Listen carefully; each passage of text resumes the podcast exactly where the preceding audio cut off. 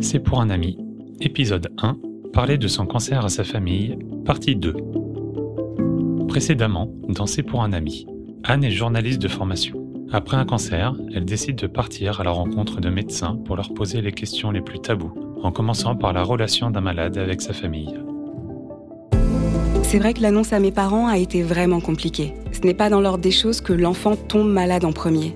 J'ai longtemps tourné autour du pot avant de leur annoncer mon diagnostic. Mais je l'avoue, la réaction la plus brutale est sans doute venue de mon mari. Il m'a demandé si j'allais mourir.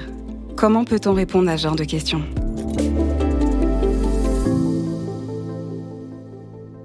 Avant tout, c'est pas le genre de question à laquelle on répond oui ou non. Évidemment, dès qu'on entend le mot cancer, on pense à la mort. Pourtant, il est important de prononcer le mot. Il faut savoir contre quoi on se bat. Le pronostic des cancers est très variable d'une forme à l'autre. En général, au moment du diagnostic, il y a souvent des solutions thérapeutiques. Si ce n'est pour guérir complètement, au moins pour contrôler la maladie. Il est donc fréquent qu'on puisse rassurer les patients et leurs aidants sur l'état du patient qui va s'améliorer. C'est plus tard, en cas de rechute, quand les options de traitement sont moins évidentes, que la question de la mort éventuelle devient un sujet évidemment compliqué. Là encore, je pense que le dialogue est la clé. Il est primordial que les proches soient intégrés dans les discussions. Anne est reporter de guerre. Alors, le danger, ça la connaît. Son mari était habitué à s'inquiéter pour elle, surtout quand elle partait à l'autre bout du monde dans des zones de conflit. Ces dernières années, elle était partie de nombreuses fois au Mali, où certains de ses collègues s'étaient fait enlever. Mais avec le cancer, c'était différent. L'ennemi venait de l'intérieur, et ce n'était pas en restant chez elle qu'elle en était protégée. Dans mon cas, on m'a tout de suite proposé une opération pour retirer la tumeur. On m'a aussi expliqué que je devais avoir une chimiothérapie. Quand je suis rentrée de l'hôpital, j'avais la sensation d'être une poupée de chiffon, fragile et usée. Ma place de femme et ma place de mère ont été difficiles à reprendre. Le retour à la maison est une grande source d'inquiétude pour l'entourage. Le réflexe bienveillant de l'aidant est de protéger le patient et parfois un peu trop.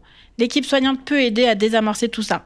Si l'aidant principal est par exemple présent lors de la consultation de sortie, cela facilite grandement les choses. Nous lui rappelons que si le patient sort de l'hôpital, c'est qu'il en est capable. Nous essayons de leur permettre de trouver un bon équilibre entre la prudence nécessaire au vu de la maladie, mais aussi respecter l'envie de retour à la vie normale du patient. C'est vraiment primordial et avec le temps, ça se met en place. Je me souviens que mon mari m'avait demandé s'il pouvait me cuisiner mon plat préféré alors qu'il était très salé. Par plat très salé, Anne entend surtout l'apéro, avec des chips, de la charcuterie, des biscuits apéritifs, du fromage ou des olives. Il essayait de vous faire plaisir, même si parfois c'est un peu maladroit. Après, c'est au cas par cas, en fonction des familles, mais aussi en fonction des médecins. Il y a autant de situations qu'il y a de patients.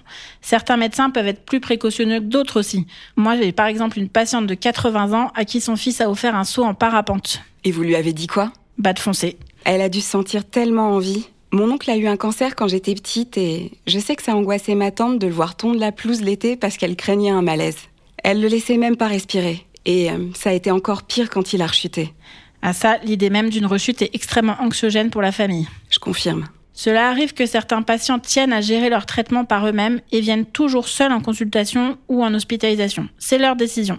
Mais si jamais nous sentons que la situation médicale devient vraiment compliquée, nous nous devons d'insister pour pouvoir rencontrer la famille et les préparer à une éventuelle aggravation. Parfois, il est nécessaire de faire intervenir d'autres professionnels de santé, comme les équipes de soins palliatifs. Mais, et là c'est moi qui vous pose la question, parce que j'entends souvent ces mêmes interrogations de la part de mes confrères, je vous pose la question en tant que soignante, en tant que médecin, auriez-vous aimé que la relation avec votre équipe soignante soit différente? C'est pour un ami, un podcast à retrouver sur toutes les applications d'écoute. Une production MedCheck Studio pour Takeda.